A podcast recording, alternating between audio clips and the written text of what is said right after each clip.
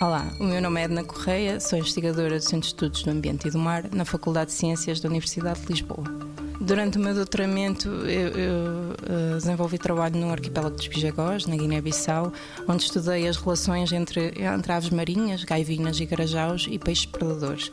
Eu fiz observações uh, focais das aves para estudar o seu comportamento e depois estudei a dieta tanto das aves como dos peixes, através de conteúdos estomacais no caso dos peixes e no caso das aves, através da análise de getos, usando DNA metabarcoding para, para identificar as presas consumidas tanto pelas aves como pelos peixes nós descobrimos que, que, há uma variação muito grande entre as diferentes espécies.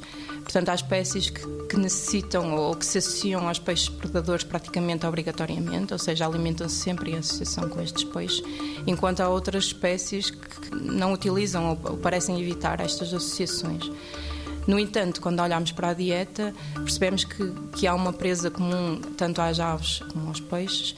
É uma espécie da família das sardinhas, um pequeno peixe pelágico, que foi o mais importante para toda esta comunidade.